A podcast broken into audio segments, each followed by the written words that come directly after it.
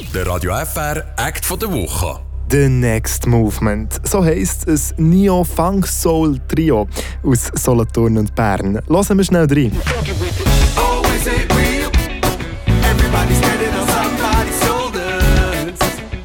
Das ist das Lied ab ihrem neuen Album Never Coming Down. Und heute ist unser Act von der Woche. Einer von diesen drei der ist jetzt bei mir, der JJ Flück. Salut JJ. Salut Dominik. Vielleicht zuerst mal allgemein. Neo Funk Soul. Was bedeutet das?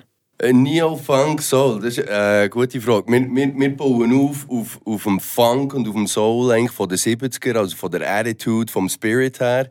Aber Neo heisst auch so viel wie eben in, in, in, in die neue Ära bringen, die ganze Idee. Wir, wir wollen den Funk in, in, in die Zukunft bringen.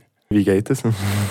Äh, das geht in dem, dass man, dass man eben die, die Elemente und, und den Spirit übernimmt und aber trotzdem mit, mit modernen Produktionstechniken, mit, mit einem moderneren Groove, mit moderneren Inhalt äh, ähm, die Ideen umsetzt. Aber wirklich schnell zu dir, JJ. Du hast das Ganze studiert, du hast Musik studiert, du hast ein eigenes Produktionsstudio mit verschiedensten Musikprojekten. Von wo kommt die Leidenschaft bei dir? Äh, das, das ist eine gute Frage. Also, irgendwann packt einem der, der Musikvirus und, und dann, dann startet irgendwie eine endlose, eine endlose Reise, ähm, die eigentlich nie aufhört, weil man, weil man immer, immer wieder Neues entdeckt, immer wieder weiterkommt, immer wieder vorwärts kommt, immer wieder übt und besser wird, obwohl man das schon jahrelang macht. Und äh, das, so bleibt es halt sehr spannend, ja. Jetzt viele, die da zu uns kommen ins Interview, bei uns im Act von der Woche, die machen etwas neben der Musik. Wie sieht das bei dir aus? Du hast so viele Projekte. Kannst du überhaupt irgendetwas nebendran machen? Äh, nein, nicht mehr. Ich, ja, effektiv, seit, ja, seit etwa acht Jahren oder so mache ich wirklich nur noch das. Ich habe eine Zeit lang noch, noch unterrichtet, ich habe Musik, äh, also Instrumentalunterricht gegeben, aber seit acht Jahren mache ich eigentlich wirklich nur noch das, weil es eben, es gibt wahnsinnig viel zu tun, all diese Projekte aufgleisen, organisieren und Bandleader sein und komponieren, produzieren, ja, man ist eigentlich nonstop dran. Aber du kannst von diesen Musikprojekten leben? Ich bin noch da und ich lebe noch. Also ja. der Beweis. äh, aber sag schnell für die, die es nicht kennen, neben dem Next Movement, was hast du noch so sonst, äh, für Sachen? Ähm, wir haben, noch, wir haben eben noch diverse Projekte. Das eine ist James Brown Tribute Show, wo wir James Brown seine Musik interpretieren auf einem ziemlich hohen Niveau und jedes Jahr eine Tour haben. Wir haben ein Prince Tribute, das wir machen. Wir haben ein Soul Train Projekt ähm, wo es mehr noch auch mit Tanz und, und Interaktion und so ist.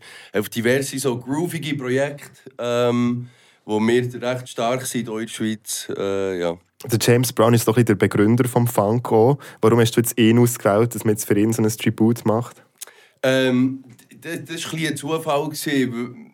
Er ist halt 2006, wo, wo er gestorben ist, hat mir ein Kollege angehauen, der DJ ist hat mich angehauen, hey, die, die lieben doch den Sound auch, äh, mach doch das Tribute, äh, spielen doch die James Brown Songs und so.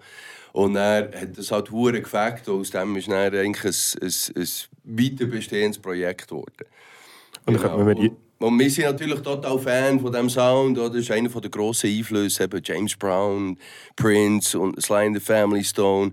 Äh, all die, all die legendären äh, Fun-Gags waren natürlich sehr inspirierend und beeinflussend für uns. Ja, du hast sehr viele Projekte, du gehst schon oder hast schon Musik unterrichtet, aber mit zwei hast du deine eigene Band, die zwei hast du rausgepickt, schon vor fast 20 Jahren hat er da angefangen. Genau. Wie ist zu The Next Movement gekommen? Ja, wir, wir, haben, wir spielen wirklich seit, wir drei spielen seit 20 Jahren zusammen und haben es aber erst eben vor, vor fünf, sechs Jahren haben wir es geschafft, wirklich unser eigenes Ding zu machen. Wir haben wahnsinnig viel als Backing-Band gespielt für verschiedenste Künstler äh, in allen möglichen Genres auch. Und, und irgendwann haben wir, ich sage jetzt mal, die Schnauze voll gehabt und haben gefunden, jetzt müssen wir wirklich unser eigenes Ding machen. Und haben das durchgezogen und seitdem sind wir eigentlich vor allem an dem dran. Ja. Ich jetzt gerade letztes Freitag ein drittes Studioalbum rausgekommen.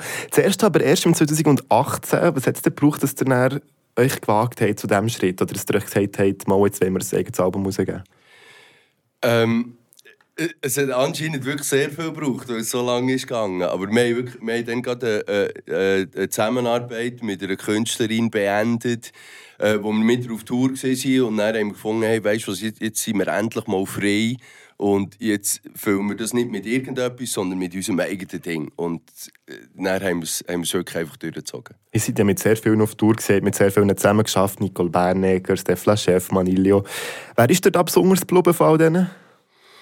Ah, eigentlich alle zusammen, oder? Ich selber war sehr lange mit dem Greis unterwegs, gewesen, mit einem Rapper und wir, wir, wir, wir haben dort unglaubliche Sachen erlebt. Also eigentlich mit allen Artists haben wir sehr coole Sachen können machen Aber wir haben halt nie unsere eigene Musik gespielt. Wir haben halt Musik von jemand anderem gespielt, live, oder? Und dann irgendwann ist... Und das ist halt nochmal etwas anderes, wenn man dann wirklich seine eigene Musik spielt, ist halt nochmal, nochmal Geschichte, nochmal eine andere Geschichte. Seit ein paar Jahren seid ihr aber auch mit eurer eigenen Musik um durchstarten. Ihr seid sogar da beim Rockpalast WDR übertragen worden. Oh yeah. Was würdest du sagen, ist das so das Highlight bis jetzt? Oder hast du irgendetwas anderes im Kopf, wenn ich jetzt frage, was ist das Highlight mit dem Next Moment? Ja, das ist eine gute Frage. Seit, wir, im, seit wir viel im Ausland auch spielen, zum Glück, hat es sehr viele Highlights gehabt in kurzer Zeit. Halt. Seit, eben nach der Pandemie mal abwarten, das war ein bisschen langweilig, aber dann sind sehr viele Highlights gekommen. Wir wir haben in Lettland gespielt, wir haben in Georgien gespielt, wir haben in Italien, Frankreich, Spanien, Tschechei. Äh, wir haben wahnsinnig viele Orte können spielen, wo es immer wahnsinnig gut angekommen ist, unser Sound. Oder eben die Übertragung natürlich vom WDR, von Leverkusen in den Jazztagen, sicher ein Highlight, wo alle auch davon geredet haben. Dann. Das ist dann zurück in die Schweiz gekommen und alle gefunden, wow, mega und so. Dass die Leute wirklich realisieren, was eigentlich überhaupt läuft äh, ist schon noch mega cool, ja. Hättest du das erwartet, so vor 20 Jahren, dass das mal so wird abgehen? Ja und nein. Ich, ich habe eigentlich gar nicht so Erwartungen. Solange, solange sie kann weiterhin Musik machen und das machen, was mir hure gefällt. Und dort sind wir relativ kompromisslos geworden äh, in der Zwischenzeit. Wir wollen wirklich Sound machen, den wir geil finden, egal was die anderen denken. Und solange sie das kann, sind eigentlich meine Erwartungen schon erfüllt. Alles, was oben drauf kommt, ist umso nicer, aber äh, jetzt nicht äh, Bedingung, für das ich weitermache. Aber was für ein Leben? Eben, du kannst von dem leben, du machst einfach den Sound, der dir gefällt. Also wie stell mir so einen Tag vor bei dir? Du stehst mal so um 10, 11 Uhr auf, mal ein Kaffee, dann schnell ein Interview geben, dann mal ein bisschen geilen Sound machen. also das, das, trifft jetzt nur auf heute. ja, okay. Normal ist, nein, nein ist, äh, also ich bin jetzt vom Frühaufsteher geworden, aber, aber das wird man halt, sobald man mal Kinder hat.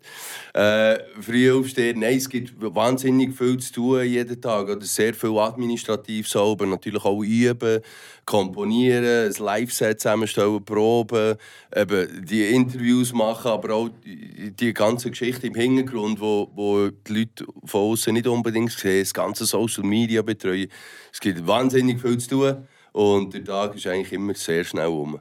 Absolut. Nicht nur die mühsamen Interviews machen. Also, hey, hey, hey. Aber ähm, in diesem Interview werde ich jetzt gerne über euer neuestes Album reden, natürlich, das ihr jetzt eben gerade rausgebracht yeah. habt.